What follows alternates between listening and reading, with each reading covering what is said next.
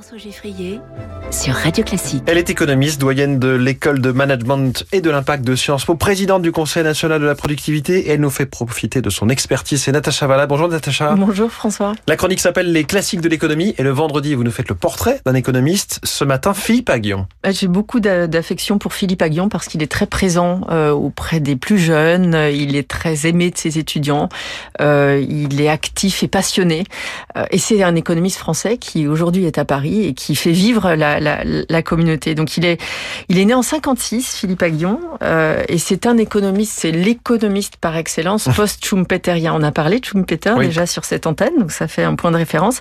Il est aujourd'hui professeur au Collège de France, il est professeur à l'INSEAD également, il a été à l'université de Harvard pendant longtemps, donc c'était un de nos petits génies français qui portait un peu euh, la, la, la, macroéconomie avec une, une couleur très particulière. Il a été beaucoup primé dans les années 2000, il a eu un prix qui, un prix connu, le prix Irjo euh, Jansson du meilleur économiste européen de moins de 45 ans, euh, le John von Neumann Prize. Voilà, il, il a été vraiment reconnu avec un compère qui s'appelle Peter Howitt pour des, sa, sa, vision de la théorie de la croissance. Alors quand j'ai dit ça, j'ai tout dit, mais il y a tellement de choses derrière ça qu'il faut étayer un petit peu. Donc c'est là que revient Joseph Schumpeter. Voilà, c'est ça. Alors Schumpeter, vous vous souvenez, il était, il a été l'initiateur de l'idée de, de, de, destruction créatrice, le fait qu'il fallait euh, détruire pour innover et innover pour croître. Et en fait, Philippe Aguillon reprend ça et il creuse les mécanismes autour du processus d'innovation. Donc c'est pratiquement le seul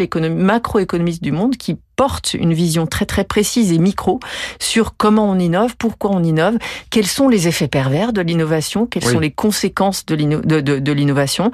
Et ça, c'est très très utile aussi en matière de politique publique. Euh, il, il, fait des propositions concrètes. Il fait des propositions concrètes. Il aime beaucoup les modèles euh, de, de, de, soutien à l'innovation, de soutien à la recherche et au développement, développés notamment aux États-Unis avec la DARPA. Voilà qu'on cherche aujourd'hui en Europe. Les questions de politique industrielle. Hein. Bien sûr, c'est complètement lié. La politique industrielle aujourd'hui, sans une réflexion sur l'innovation, l'écueil, le, c'est de retomber sur une vision de l'industrie à la papa, où on aurait des, des, infrastructures assez lourdes et finalement des choses qui n'ont pas beaucoup de valeur ajoutée et qui ont très peu de chances d'être en plus euh, soutenables. Je dis toujours qu'un économiste a écrit une bible pour les étudiants, mais lui, on a écrit une aussi. Pas mal de bibles hein, dans l'économie. C'est la théorie de la croissance endogène. Donc c'était à la fin des années 80 et donc c'est là qu'il a vraiment décortiqué la question de la croissance schumpeterienne de destruction créatrice et la façon dont, en fait, il remet en cause assez profondément une axiomatique de la macroéconomie qui est le principe d'accumulation du capital comme base de la croissance. C'est Robert Solo qui avait monté, qui avait proposé ça. Au départ, on pensait que la croissance s'appuyait essentiellement et il suffisait de accumuler du capital. Donc on accumule du capital, ça vient en complément du facteur travail. Ce capital a une certaine érosion, donc il faut remplacer le stock, mais ma foi, ça permet de faire de la, de la production et de la croissance économique. Philippe Aguillon a montré que si on n'avait que ça, c'est quand même un petit peu court, et sans facteurs supplémentaires qui améliorent ce qu'on appelle la productivité des facteurs, donc la productivité du capital, la productivité du travail et la productivité de l'ensemble, alors on va pas bien loin. On va pas bien loin. Pourquoi? Parce que dans les théories de Solo, quand on regarde les trajectoires de croissance théoriques, euh, ben, on arrive à accélérer la croissance jusqu'à un certain niveau de stock de capital. Et quand on a trop de capital, ben, on dépense tout ce qu'on a à en entretenir le volume. Et du coup, on n'arrive plus à croître et du, ça nous fait une, ce qu'on appelle une courbe en cloche, où en fonction du stock de capital, on croit plus et puis après on croit moins. Et ces travaux expliquent aussi certains phénomènes euh, euh, récents. Il a, il a mis l'accent dans ce l'analyse du processus de croissance et d'innovation sur sur un certain nombre de facteurs, notamment les institutions. Par exemple, le rôle majeur joué par les institutions, ça permet de donner une sorte d'environnement de, de stabilité. Il a permis aussi,